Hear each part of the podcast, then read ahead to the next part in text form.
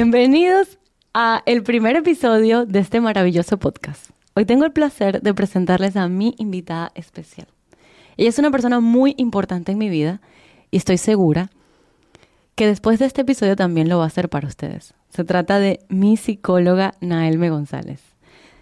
Bienvenida, Naelme. Gracias. Naelme es una persona muy auténtica y divertidísima. Y además siento que tiene una capacidad innata de hacer que sus pacientes se sientan en confianza desde el día número uno. Estoy muy feliz de que estés acá, de verdad. Un honor que hayas aceptado la invitación. Tenía que decírtelo. Eh, además, bueno, Naelme es proteccionista de animales desde hace muchos años y es psicóloga clínica y terapeuta de pareja. Así que por ese tema te citamos. Tienes muchas cosas que decirnos y no solamente a mí, sino a toda la audiencia y de verdad siento y me encantaría que todos te escucharan sobre todo con este tema que me apasiona muchísimo porque ciertamente que siempre lo tocamos, no por, no por sesiones de terapia de pareja, sino porque siempre tocamos el tema de las expectativas. Con este nombre del podcast que se llama A lo que vinimos, literalmente tengo una promesa de que aquí no hay que irnos por muchas ramas. no podemos hablar de nosotros. no, mentira. Este, fíjate, Nalme, yo este tema que, desde que te lo envié para que lo revisaras y todo esto, me hacía mucha ilusión, de verdad, eh, tocarlo contigo, porque aparte de que siento que lo manejas muy bien, también siento que las veces que yo se me ha presentado estas situaciones en donde tengo que ir a, terapia y he tenido que estar en tu terreno, siempre me dices, eh, yo voy con una situación, a ver, de, de cualquier tipo, una discusión o lo que sea, y siempre eres tú quien me, me centra con una simple pregunta que es capaz de literalmente ponerme los pies en la tierra en un segundo. Y esa pregunta es, a ver, Romina, ¿qué expectativas tenías de esto, de esta conversación? ¿Qué expectativas tenías de esta situación? ¿Qué expectativas tenías de aquella discusión que ibas a tener con tu hermano en ese momento? Y yo siempre, toda eufórica, digo, bueno, es que no, yo pensaba, y, y tú me dices, ¿qué expectativas tenías? y literalmente esa pregunta eh, quise como trasladarla al tema de conversación de hoy, que es cómo superar las expectativas en el amor.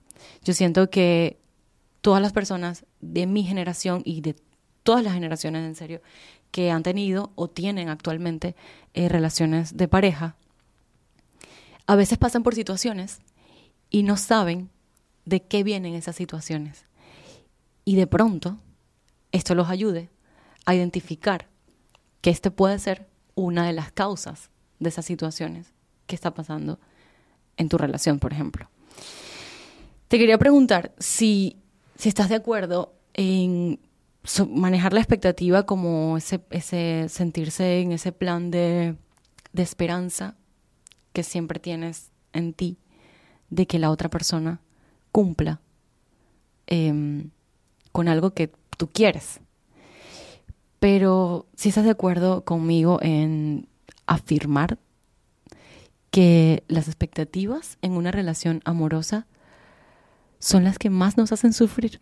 Eh, primero, gracias por la invitación. Gracias. Un honor estar aquí, compartir contigo ese mismo, digamos, emoción o sentimiento obviamente también de esta parte por allá y sumamente gracias gracias con respecto a la pregunta sí realmente estamos llenos de muchas expectativas, ¿ok? Como bien lo mencionabas, no solo hacia el lado de lo que viene siendo pareja, sino en todo lo que ocurre a nuestro alrededor. Totalmente.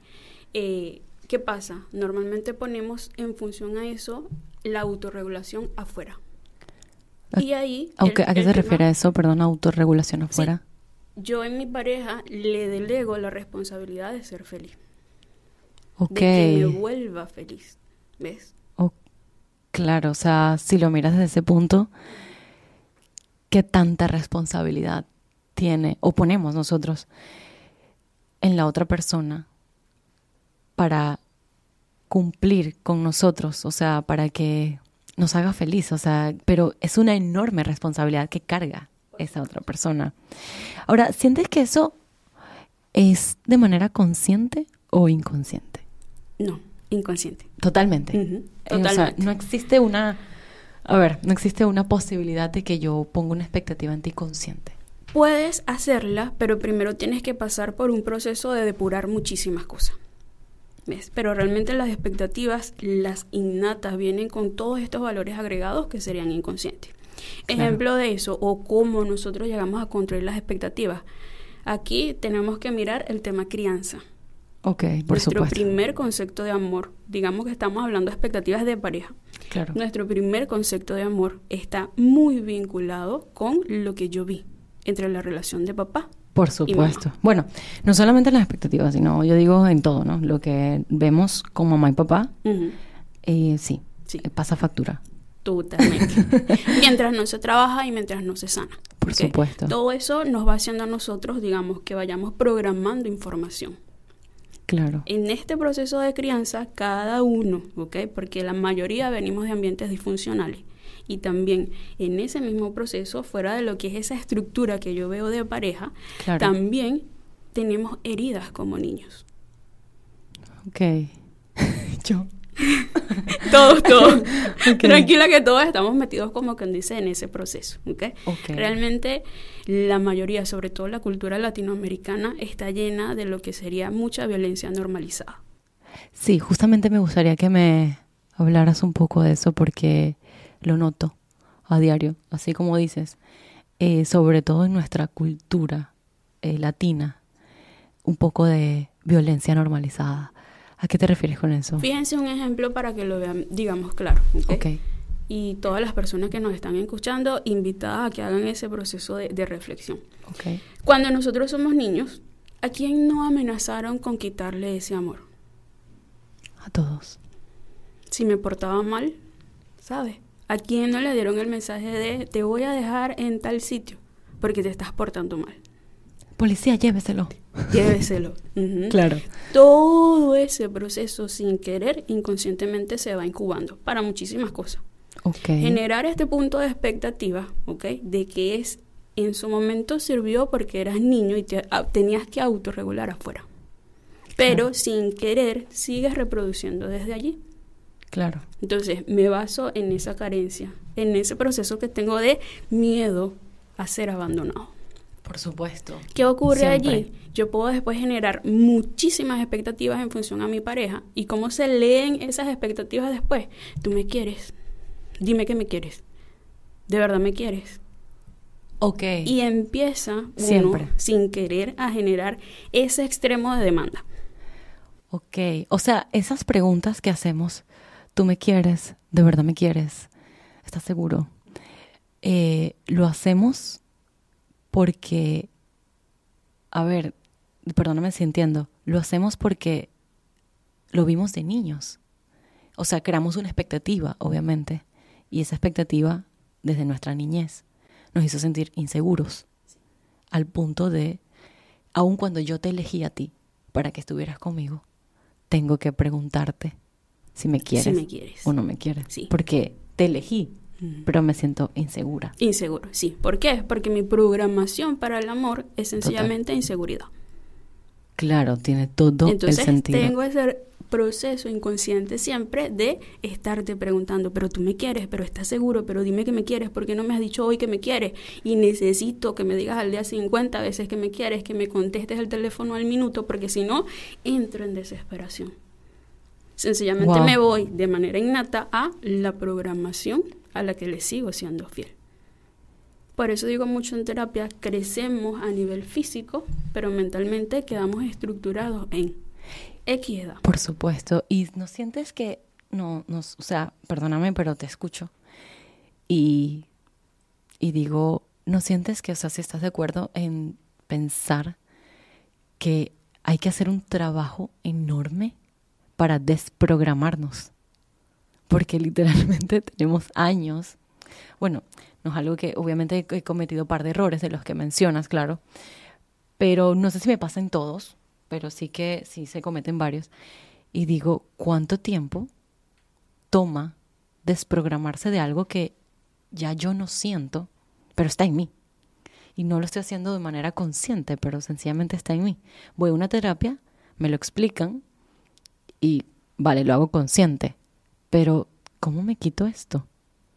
¿Cuánto, cuánto tiempo pasará para que yo deje de ver a la otra persona como la persona que de verdad tiene que hacerme feliz a mí y darle toda esa responsabilidad? O sea, es como fuerte. totalmente. Se escucha fuerte, mm. pero es más fácil de lo que evidentemente, digamos, uno puede sentir, ¿ok? ¿Por qué? Porque una cosa es el yo siento cuánto me va a tomar, que este de repente mi infancia es muy disfuncional, pero las personas realmente cuando tienen el querer de cambiar, por supuesto. Obviamente ese proceso sí se puede llevar a cabo. ¿Que cuánto dure? Depende del compromiso. Claro, sin duda. Sin duda. Ahí está la clave, digamos, fundamental en todo esto. ¿ok? Y cuando te hablo de compromiso, es ese compromiso personal. ¿En qué? En hacer las actividades, o sea, en ir realmente movilizando la información que te lleva a romper estos patrones que traes. Claro, sin duda. Ahora, eh, sí sabe, o sea, a ver, sí que hay una mm, realidad de, de expectativas yo diría que hay expectativas obviamente de todo tipo, pero en estas relaciones amorosas, que es obviamente el tema que estamos trabajando, expectativas culturales, expectativas obviamente sociales y hasta financieras, expectativas de roles, eh, sobre todo más, bueno, lo veo sobre todo en, parejas homosexuales, por supuesto, esas expectativas de roles de que, qué rol asumes tú o cuál yo.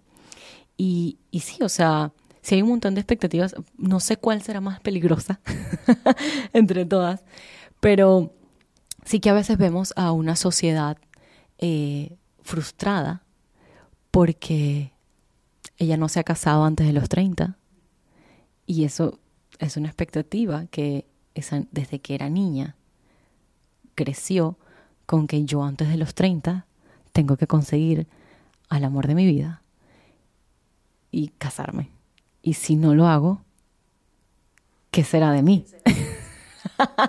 de verdad que es increíble, pero me imagino que te has topado con ese tipo de situaciones. Por supuesto, por supuesto.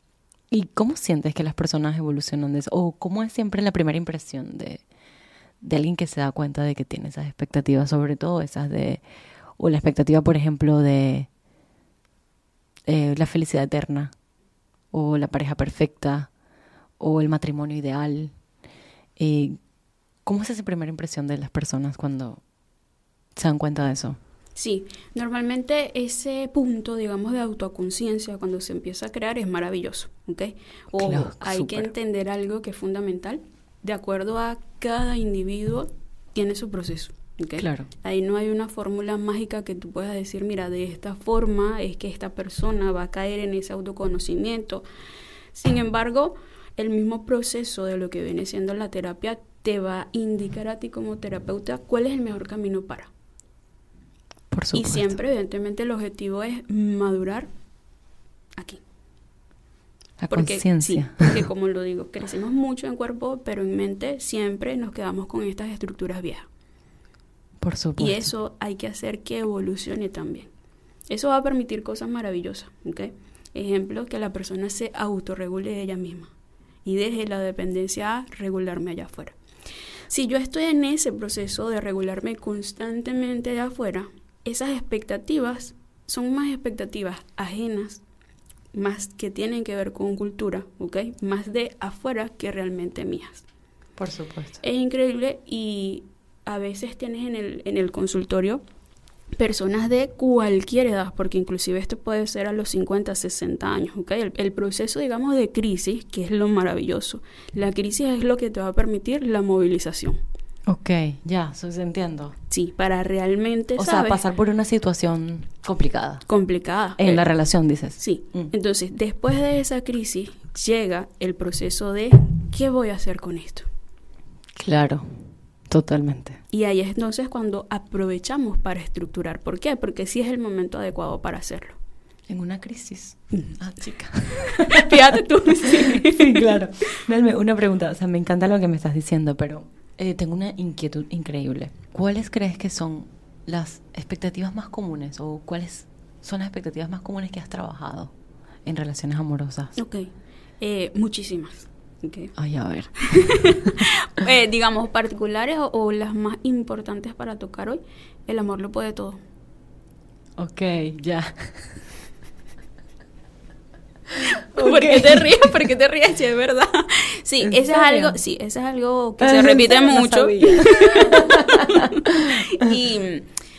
hace mucho daño. Yo pensé que ibas a decir la del que hablamos de la pareja perfecta. También válida, ¿ok? La pareja es perfecta. Mira, él, él o ella, ¿ok? Me, me tratan así porque tiene mal carácter, entonces por eso me grita, pero yo Claro. como lo quiero mucho, aguanto. Por ¿ves? supuesto. Porque en algún momento, pues, yo sé que lo va a cambiar, ¿ok? Y esa de el amor lo puede todo. Es la que sientes que hace mucho daño. Total, Pero es muy común. totalmente común. ¿Qué sientes exactamente con eso? O sea, hace mucho daño en qué sentido? Aguantar. Mm. Estar en sitios donde realmente no son para ti, no debes. Por supuesto. Sin embargo, no está ese punto de equilibrio en decir, ya Claro. va, te puedo amar, pero esto no es funcional Oh, por supuesto. y claro. necesito irme.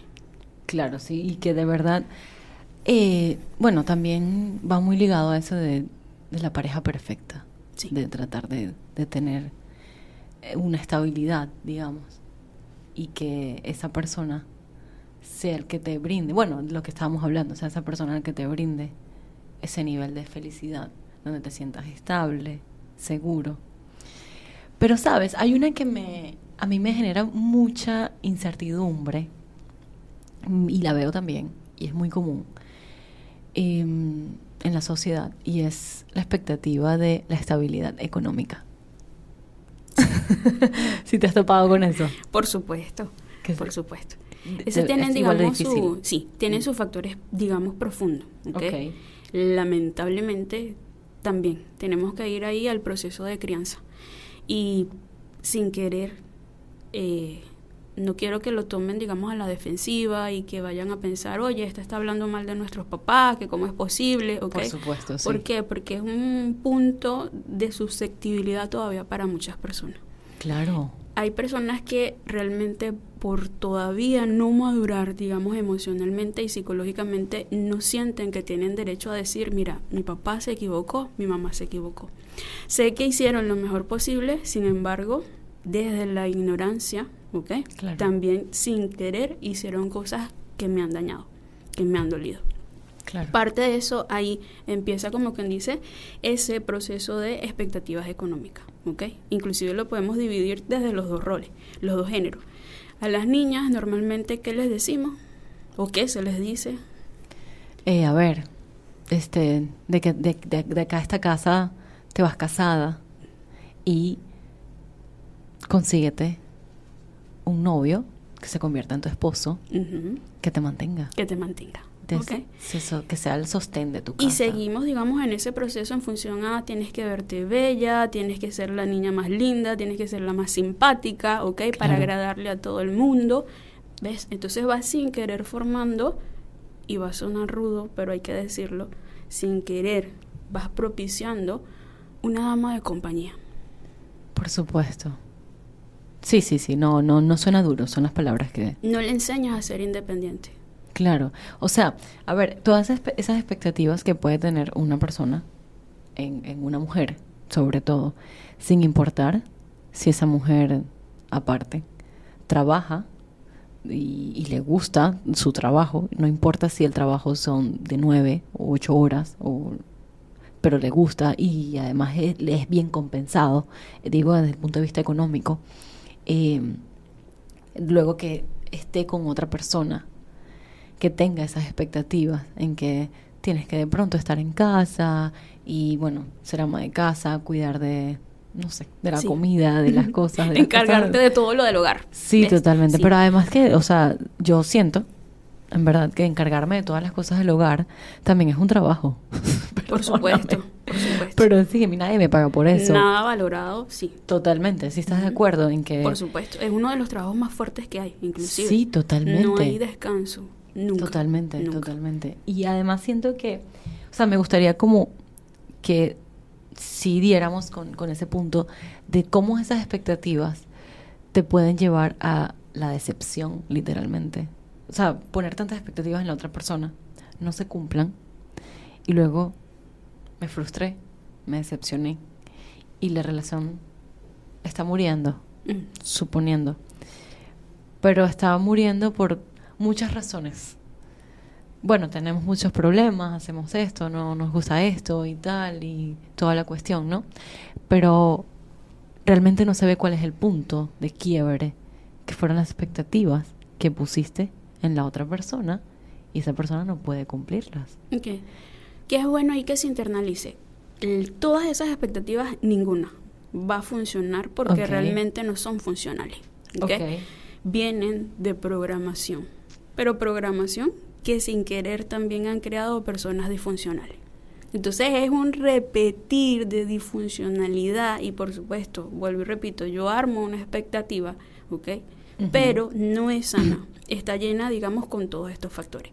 Entonces, tarde o temprano va a llegar crisis. A decirte qué. Crisis no llega a decirte sufre, llora, vamos a morirnos con esto. Crisis, si lo tomas, digamos, por el camino más asertivo, te está diciendo sencillamente es, ¿sabes qué? Esto no nos está funcionando. Tú no eres feliz con esto. Claro.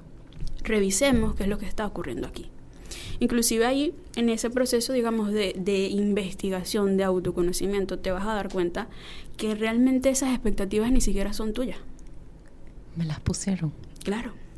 Y vengo sin querer, Claro. yo tratando de cumplir algo con lo que ni siquiera de verdad yo deseo. O necesito. Por- O espero. Eso es más fuerte de lo que creía. Totalmente. Claro, sí, lo entiendo. Además que, es- o sea, siento que me gustaría analizar cómo las expectativas no cumplidas, óigase bien, pueden afectar la comunicación en la relación o esa conexión emocional que siento con mi pareja.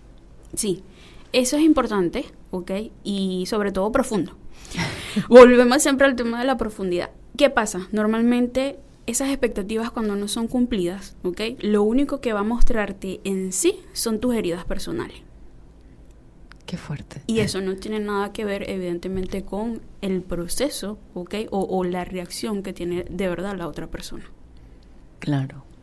Entonces hay que estar, digamos, pendiente de Mm. que cuando nosotros trabajamos pareja, las dos partes deben de comprometerse. ¿Por qué? Porque tú tienes que responsabilizarte por lo que es tuyo y por supuesto la otra parte por lo que de verdad le corresponde a él.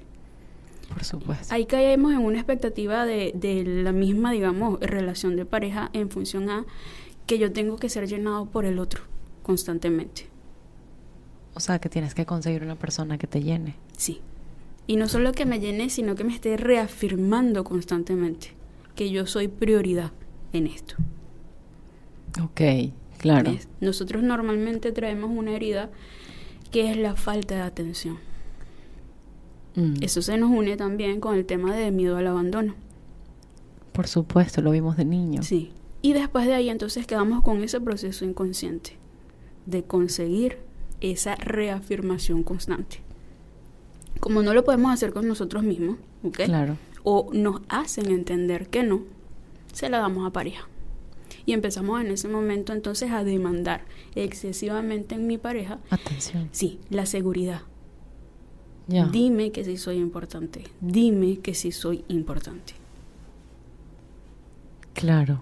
Y es como, a ver, viéndolo desde ese punto de vista, responde muchas preguntas en mi cabeza. Este, pero no, o sea, digo que, a ver, caigo siempre en lo mismo. O sea, ¿cuánta responsabilidad tiene la otra persona puesta en ella, en él? Porque tiene que cumplir todas mis expectativas y tiene que decirme todos los días que me ama. Y no solamente todos los días, también decírmelo cada tantas veces al día. Porque si no, no me ama lo suficiente Sí. como yo lo amo a él. Y ahí entro siempre en un espacio en donde hay personas que tratan como de cuidarse y hacer como creer que tienen como ese autorresguardo de que si no me ama como yo lo amo, entonces yo me alejo Mm. y creo como mi propia pantalla y mi propio como ecosistema hasta que yo me dé cuenta que tú realmente me estás amando Amando. en los porcentajes que yo quisiera recibir. Mm. Es como... Ya va. Necesito procesar todo Sí. eso, si, si lo has visto, ¿no? Hay muchas cosas allí que van en función a todas esas características, ¿ok? Claro. Fíjate que también tenemos errores en comunicación. Está un punto clave en todo esto que es el suponer. Nosotros cuando estamos en pareja damos ese proceso de suponer, se convierte la mayoría de las veces en nuestro 24/7. Ok, claro. Si hablamos de una relación sana, y cuando decimos relación sana, el objetivo es que los dos adultos seamos de verdad adultos. No adultos en cuerpo, pero mentalmente seguimos siendo niños. Claro. Aquí sí formulamos adultos funcionales. ¿Qué quieres decir con eso? En este adulto funcional, yo me encargo de lo que es mío. Por supuesto, la otra parte se encarga de su parte y eso nos va a dar una compensación desde el equilibrio de pareja. Ok. Podemos establecer metas en conjunto, podemos establecer inclusive procesos que van más allá y que los que son los que realmente le van a dar a la pareja la estabilidad o digamos el mantenimiento. ¿Qué te quiero decir con todo esto? Ejemplo, cuando nosotros iniciamos pareja, fuera de que venimos con todas estas carencias y con todas estas expectativas, digamos, falsas que formamos en función a estas, eh, digamos, carencias o heridas que traemos, ¿ok? los patrones, todo esto que ya establecimos, también se nos van uniendo cositas como, yo supongo. Y ahí todo se empieza a tornar, digamos, gris en lo que es la relación de pareja. En cambio de ser funcionales y buscar una comunicación directa, ¿ok? Caemos en la trampita de yo supongo.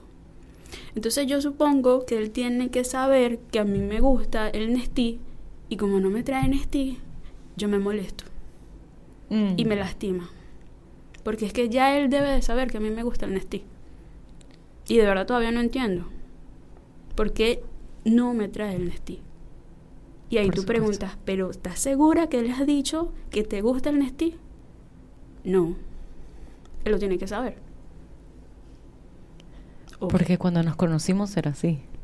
¿Cómo se le olvidó? Además. No, por supuesto. Claro. Y Es- entonces, ¿sabes? Damos una capacidad o creemos que el otro debe de tener esa capacidad de leernos. Y Totalmente. eso es algo, una expectativa muy común, pero sobre todo muy falsa. Nadie tiene la capacidad de leerte. Solo tú mismo. Y a veces tú mismo estás enredado. Por supuesto. Y a veces ni siquiera tú sabes lo que quieres. Entonces, ¿cómo vas a pretender que el otro sí? Por eso te digo y te hago mucho hincapié en que cada uno tiene que trabajar su parte.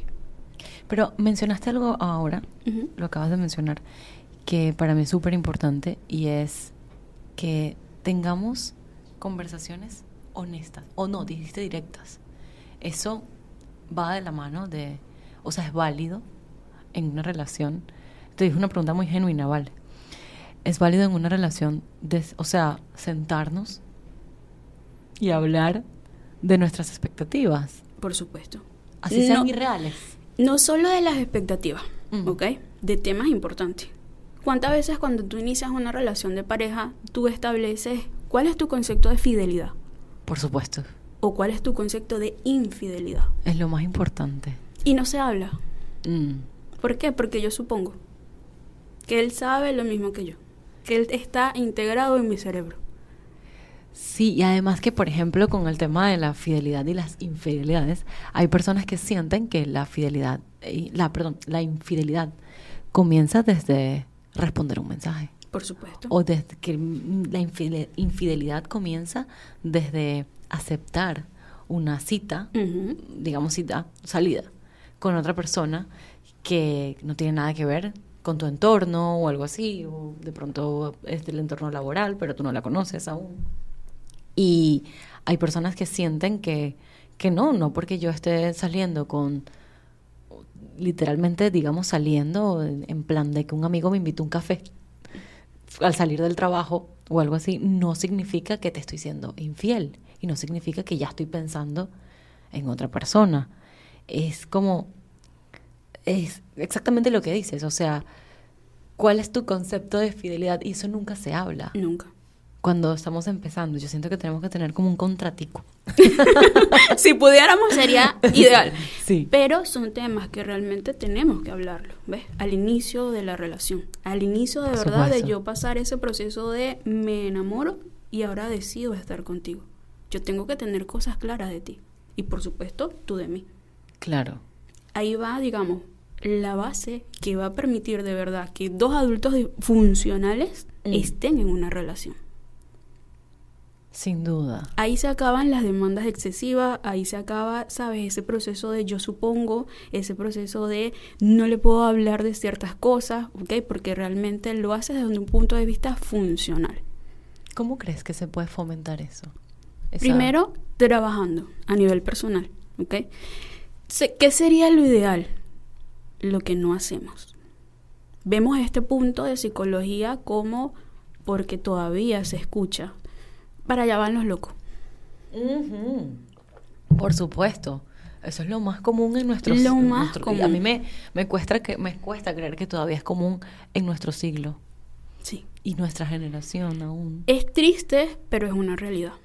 Entonces ahí, por eso te digo que siempre hacemos lo contrario a lo que de verdad nos va a ayudar a evolucionar. Si esto de la psicología fuese un tema de fácil acceso, Claro.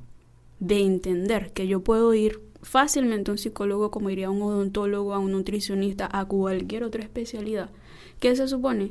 Esto se normaliza y antes de nosotros iniciar todo lo que tiene que ver con pareja, ¿ok? Digamos nuestra parte de independencia, Mm. Por supuesto. también tuviésemos nuestro proceso a nivel de psicología. Eso sí me va a permitir ser un adulto disfuncional. Perdón, funcional. Claro. ¿Ves? Lo más sano. lo más sano. Ahí de verdad yo voy a soltar todo, digamos, esa estructura o esos patrones que traigo que me están haciendo daño. Y que todavía, de manera inconsciente, siguen presentándose. Totalmente. ¿Por qué? Porque ese es otro punto también. Nosotros normalmente cuando venimos de crianzas disfuncionales generamos muchos factores, ¿ok? Y en esos factores siempre tenemos dos salidas por temas de, de sobrevivencia cuando estamos chiquitos. Mm, Yo me amoldo lo necesario para seguir vivo. Por supuesto. Solo que después esa estructura queda aquí y sigue rotando en mi cabeza, Vale. Pero es completamente inconsciente. inconsciente. De pequeño, obviamente. Inconsciente. Cuando haces conciencia de adulto de esa situación, es un choque muy fuerte. Sí, Es como, ¿qué hicieron conmigo? ¿O qué hicieron de mí? O te das cuenta de que has sufrido todo este tiempo en, en plan de relaciones amorosas. Has- he sufrido, no me quieren como yo quiero, no están a mi nivel, no dan lo que yo doy y vivo en un constante sufrimiento de eso.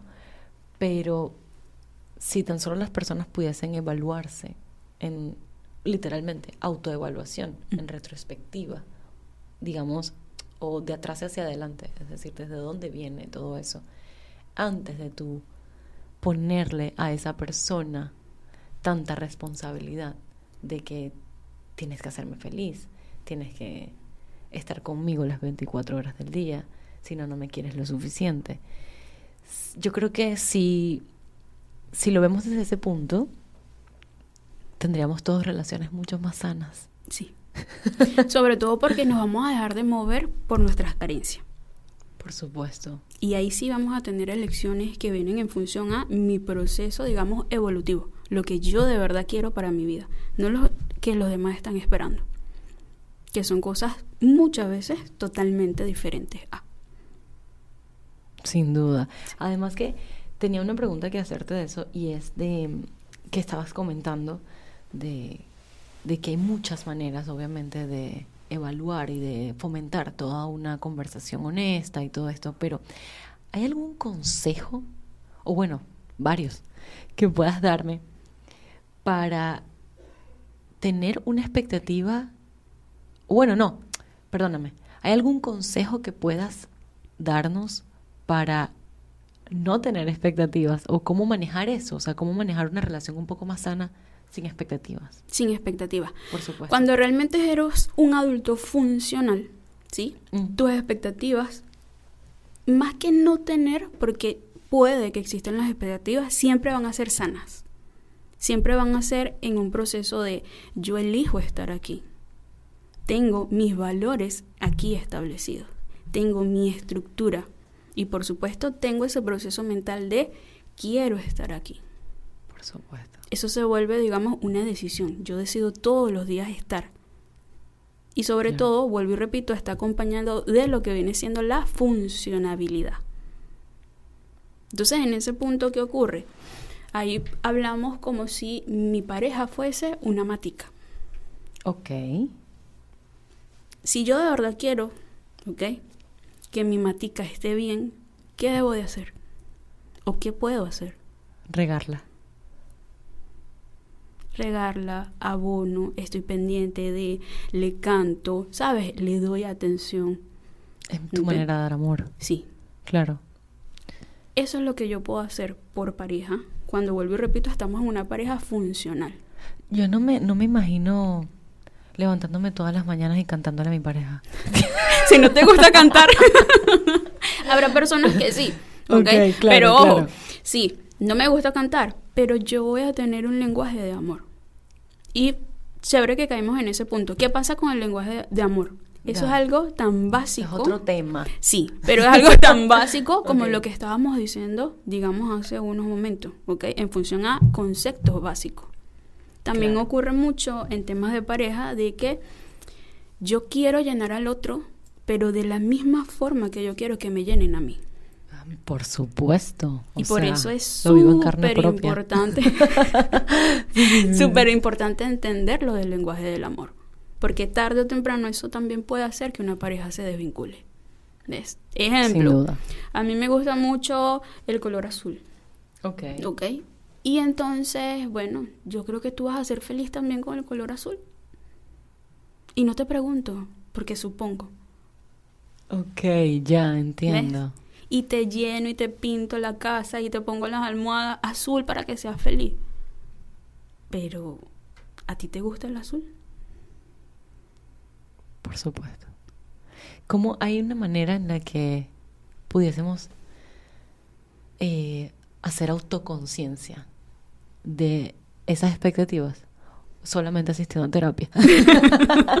Mira, asistiendo a terapia y ojo, crisis. ya. Cada vez que ocurre un proceso, si no lo quieren ver como crisis, véanlo como eso típico que uno dice peleita del día a día, ¿sabes? El, algo pasa porque por cualquier detallito estamos peleando. Ya. Ahí ves un resultado directo de que hay expectativas. Por algo está ocurriendo la peleita.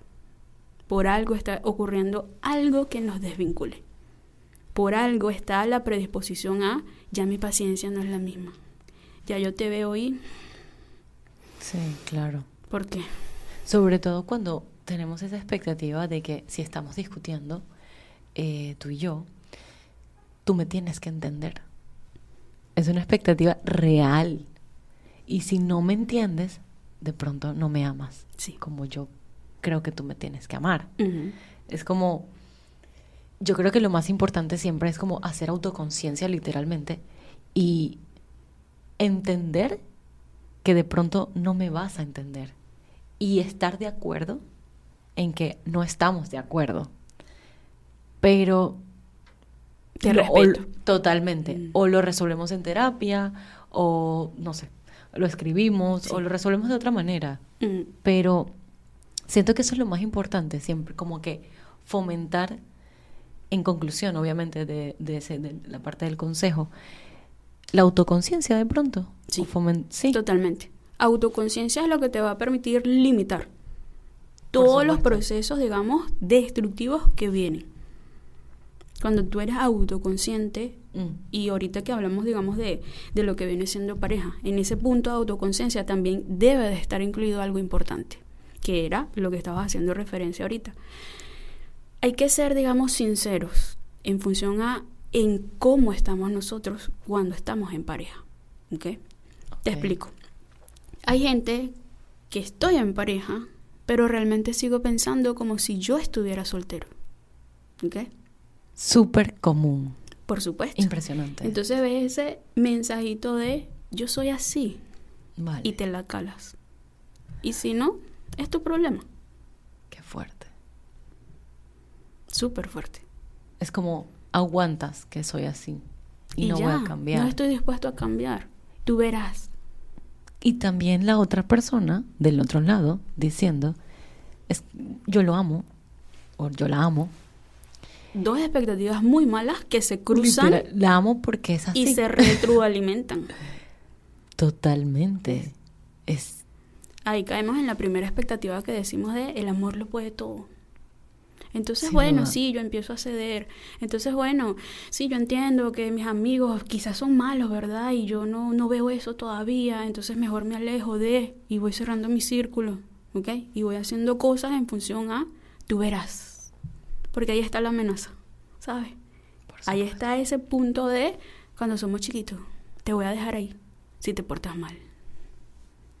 O la típica amenaza de que, bueno, yo soy así, ahí está la puerta abierta. ¿Sabes? Si te quieres ir, Si te quieres ir, Te vas. adelante. es literalmente una amenaza. Porque de pronto la otra persona no se quiere ir. O no, no está preparado. O siente que puede hacer algo más. Siente que puede ayudar. Pero, no sé, viéndolo desde ese punto, literalmente es una amenaza súper, súper fuerte. Sí. que digas que ahí está la puerta abierta, ¿no te parece? Sí, sobre todo la forma en que te lo dicen. Por ejemplo. Sí, a veces se confunde mucho el punto de yo soy sincero con soy cruel. Sí, hay, hay veces que eh, siempre parto desde un punto en que siento que hay verdades que no son necesarias. Sí, Hay muchas verdades tuyas. Yo, por supuesto, no tengo todas las respuestas y no soy dueña de la verdad. Claro que no, pero hay verdades que no son necesarias. Es como, no es necesario que lo digas. Aun cuando sea verdad. No es ni la forma ni no es la la forma. Sí, Totalmente, es No que es la no es necesario porque es que no lo voy a interpretar igual que tú. Ese tema de, ¿qué ibas a decir? Perdona, que es que tenía esa idea. ¿Qué ibas a decir de que yo digo la verdad, pero soy cruel? sí. Esa es una expectativa a veces falsa que se maneja, digamos, mucho en función a yo no quiero cambiar, ¿ves? Entonces, a mí me importa realmente lo que piense el otro, en cómo se sienta el otro, ¿ok? Mm. Para mí es más cómodo estar así. Y yo hablo fuerte. Claro. Y si te lastimo, supuesto. te lastimé y no me interesa. No me responsabilizo. No tengo ese punto de responsabilidad afectiva. Porque caemos en el proceso de no somos todavía adultos funcionales. Claro. Todavía realmente no estoy preparado para estar en pareja. ¿Por qué? Porque si yo agarro a mi matica y la empiezo a insultar, le empiezo a negar el agua, le empiezo a negar el sol, la escondo, ¿sabes? La parto, la meto en un rinconcito. ¿Qué va a pasar con esa matica?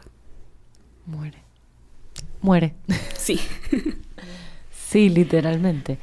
¿Qué pasa con esas personas? ¿Se les muere el amor? ¿O esa necesidad, ese, ese afecto? En el mejor de los casos, ojalá se les muera el amor, pero sigan su camino. claro. En el peor de los casos, y es lo que más se repite, no se muere el amor y sigo allí.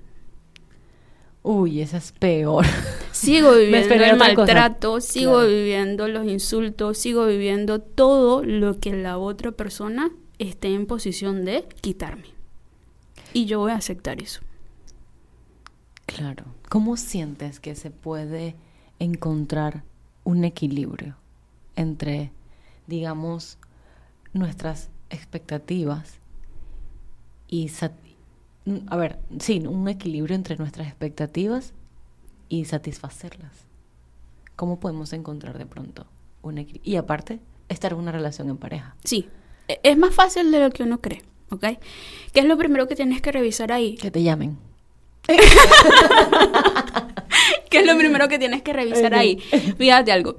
Si realmente esas expectativas que tienes Mm. son tuyas o son de alguien más. Cuando tú de verdad encuentras tus expectativas, siempre vas a encontrar un camino para poderlas cumplir. Porque de verdad son tuyas, de verdad vas a tener motivación, de verdad vas a tener o encontrar esas ganas para cumplirlo. Por supuesto. Revisar si las expectativas son mías. O vienen por Ok. que yo escucho, que ellos esperan, que ya por la edad, que yo no sé qué, y ahí enrollamos todo el cuento. Porque no estamos realmente siendo adultos. Entonces tengo que revisar eso para ver si de verdad yo estoy siendo adulto y esas expectativas de verdad son mías. Van con mis intereses, con mi gusto, con lo que yo de verdad necesito. Por supuesto. Cuando yo tengo todo eso muy claro, ¿ok? Evidentemente voy a cuidar muchísimo el proceso de con quién estoy. Ok, vale, entiendo, entiendo lo que me dices, pero ahora tengo una pregunta. ¿Cómo crees que puedo eh, adaptarme a las necesidades de mi pareja en una y tener a- aparte una relación sana? O sea, es, es válida esa pregunta. Sí. ¿Cómo crees que puedo adaptarme a esas necesidades? Cuando hablamos de adaptación, Mm, lo más importante es que siempre trates de ser consciente si ese proceso de adaptarme me lleva a sufrir. por supuesto. Cuando les digo eso, que quiero, digamos, que realmente busquen, ¿ok? Eh, nosotros, hablando de pareja, podemos tener situaciones donde nuestra pareja nos diga, mira, ¿por qué no cambias esto? Y mm, eso me haría sentir mejor. Ahí tienes que ver delicadamente si eso que me están diciendo cambia, me genera sufrimiento o no. Yo puedo adaptarme en cosas que realmente sí deba hacerlo. Para traducirlo, es, es válido que digas, o sea, me puedo adaptar, pero tengo que saber qué tanto estoy dispuesto a dar. Sí.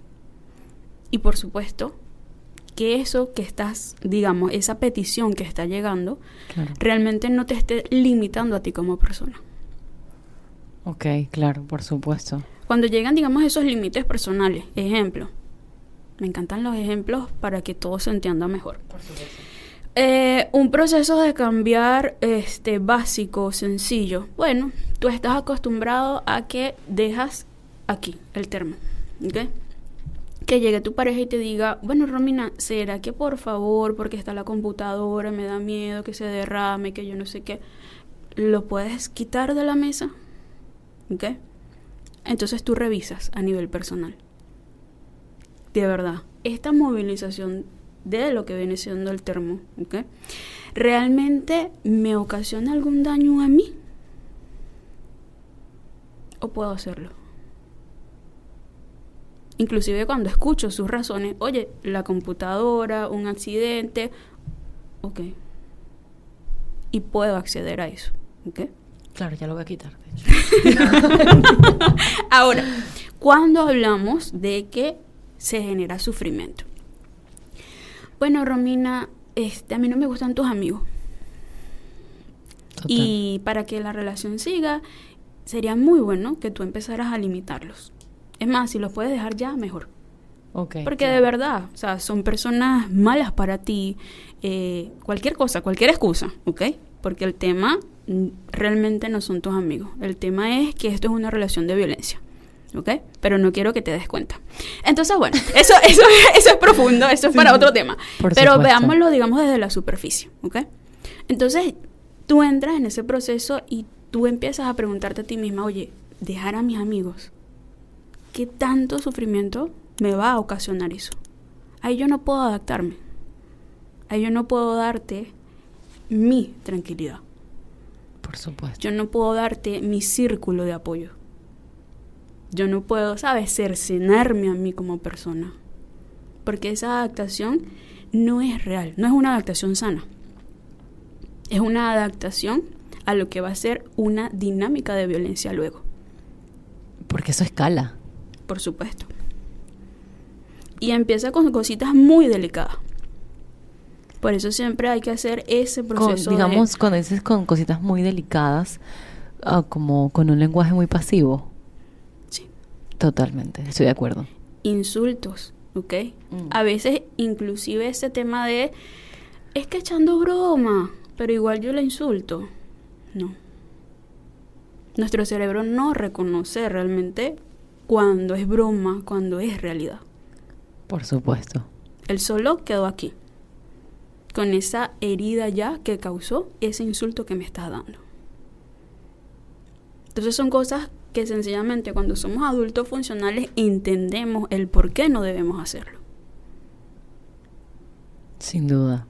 Además del totalmente el sufrimiento que eso nos provoca. Por supuesto. Y después de ese sufrimiento llega la desvinculación. Yo no me imagino estar en una relación donde me digan, no, no puedes estar con tus amigos. Gracias a Dios. ¿Yo qué? ¿Cómo que no? ¿Cómo que no? Sí, gracias a Dios. Totalmente, totalmente. Bueno, no, realmente no lo he vivido, pero si hay personas que lo viven, es lo mejor es escuchar este tipo de, de- de situaciones para que se den cuenta a tiempo. Pero una pregunta, ¿cabe allí eh, la empatía Sí, en todo ese proceso? Sí. ¿Es válido decir que hay que ser empático en esa situación de, sí, de, de- obviamente en, yo digo que una de las cualidades positivas, por supuesto, ¿no? De, de una relación de pareja tiene que ser comunicación, la empatía y todas estas cosas, pero ¿cómo es posible involucrarla desde un punto de vista empático para generar una relación más sana, sin expectativas y todo esto? Sí, el punto de la este, empatía es importante, ¿ok? Ella también va a ser como tu aliada para saber si de verdad estoy en un sitio que me corresponde o no. Por supuesto. ¿Qué podemos hablar, de, digamos, de la- desde el punto de vista de la empatía? La empatía es excelente que esté, siempre que esté para las dos partes. Yo soy empático con mi pareja, pero ojo, también tengo como prioridad ser empático conmigo. Claro, Si yo no tengo esa empatía hacia mí, yo voy a permitir maltrato. sin duda. Entonces esas son una de las cosas que más se tienen que cuidar, ¿ok? Ahora, hablamos de procesos de empatía. Cuando somos dos adultos funcionales, ahí evidentemente va a estar el proceso de empatía. ¿Por qué? Porque los dos tenemos las mismas metas. Estamos en esta relación por elección. Y yo todos los días decido ser lo mejor que pueda contigo darte lo mejor que tengo porque quiero que sigas aquí. Claro. Y no doy por sentado de que como estamos juntos, listo. Esto es... Ya yo no tengo que hacer más nada. Sí, me gané una lotería. Y listo, yo no tengo que alimentar esto, yo no tengo que estar pendiente de esto, yo puedo hablar cruel, yo puedo decir lo que se me dé la gana. Que eso es un error muy común. Totalmente. Dar por sentada que la relación está, está en su mejor momento su siempre. Que está perfecto y que todo va bien. Sí. Y que no tienes exactamente nada que alimentar. Nada. Porque ya el trabajo está hecho. Exacto. Que fue conquistarte y todas estas cosas. Todo. ¿no? Ya yo conseguí lo que necesitaba. Entonces no me ocupo del proceso de mantener eso. ¿Cómo crees que eso puede cultivarse? Siendo lo más funcional que podemos ser. ¿En qué sentido? Mm.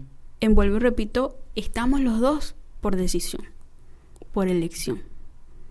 Porque yo estoy aportando y tú también estás aportando. Claro.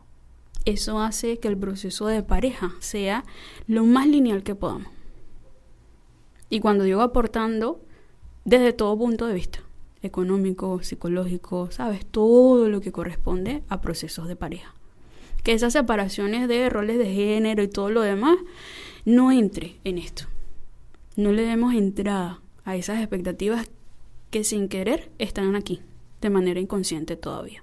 Roles de género te refieres a que, por ejemplo, una expectativa de que yo sí soy el hombre de la relación, yo poniéndome como un, un hombre, yo tengo la obligación de ser el sustento. Claro, Y si en algún momento yo como hombre me he quedado sin trabajo, me sentiría entró en crisis. Entró en crisis. si mi novia Claro, porque la ayuda. débil ¿Me va a ayudar? No, no puedo. Yo no puedo aceptar eso. ¿Ves? Inclusive también este tema también es profundo.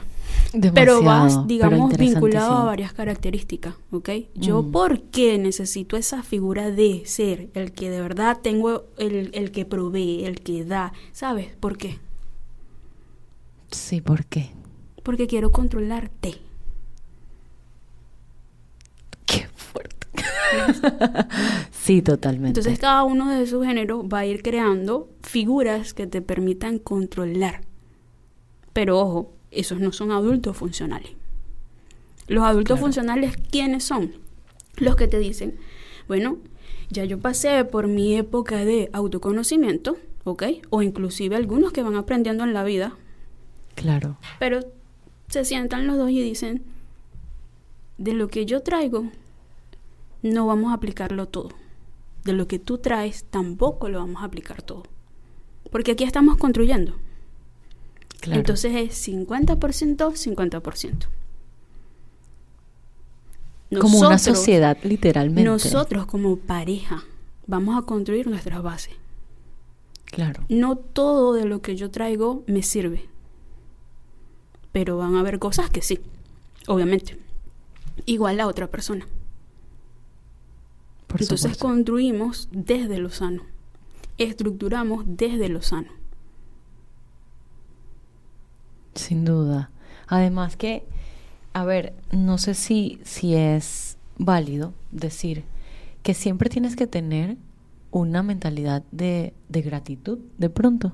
Sí. Cuando encuentras ese tipo de, de personas que están como que, no sé si en un equilibrio o en un ego espiritual, no, no puedo llamarlo ego, sino, pero, a ver, en esa espiritualidad en donde dices, a ver, no vamos a utilizar todo lo que yo traigo, ni tampoco lo tuyo, vamos a, digamos, como, como te lo dije, como una sociedad, vamos a ver qué tanto puedes poner tú, qué tanto puedes poner yo. Es válido estar completamente agradecido con eso y desde allí, desde la gratitud, partir con expectativas reales. Sí. ¿Por qué? Fíjate algo. El que no agradece, no valora. Claro. Eso va en conjunto. Esas son cosas que no vas a poder separar nunca. Si yo no estoy agradecida por lo que tengo, menos lo voy a valorar. Porque lo doy por sentado. Está ahí, sí, y es normal que esté ahí. ¿Por qué? ¿Para qué? Me tengo que sentir agradecido por. Sin duda. Cuando yo invierto, como quien dice todo eso, gracias por estar te voy a cuidar. y por supuesto también voy a cuidarme. Porque sé que si yo cambio, pero cambio para mal, tengo muchas probabilidades de que tú ya no estés en mi vida. Claro. Y también siendo un adulto funcional, yo deseo que tú puedas ser la mejor versión tuya todos los días. Eso sería lo más funcional. posible. Lo más lindo, romántico. funcional, posible. Eso realmente deberían de ser nuestros objetivos. ¿Ves? Dos personas que están juntas, pero para construirse, no para limitarse. Claro, sin duda, sin duda, te entiendo. Oye, Nalme, de verdad que este tema me encantó, o sea, nunca dudé desde que se me ocurrió, nunca dudé en que fueras tú con quien yo lo pudiese manejar y llevar de, la manera en como quería, ¿sabes? O sea, literalmente tocar qué eran las expectativas, cuáles son los tipos de expectativas, dónde han surgido, cómo han estado, cómo podemos eh, fomentar una mentalidad un poco más de autoconciencia. Realmente cubriste todas mis expectativas. Bye chicos, nos vemos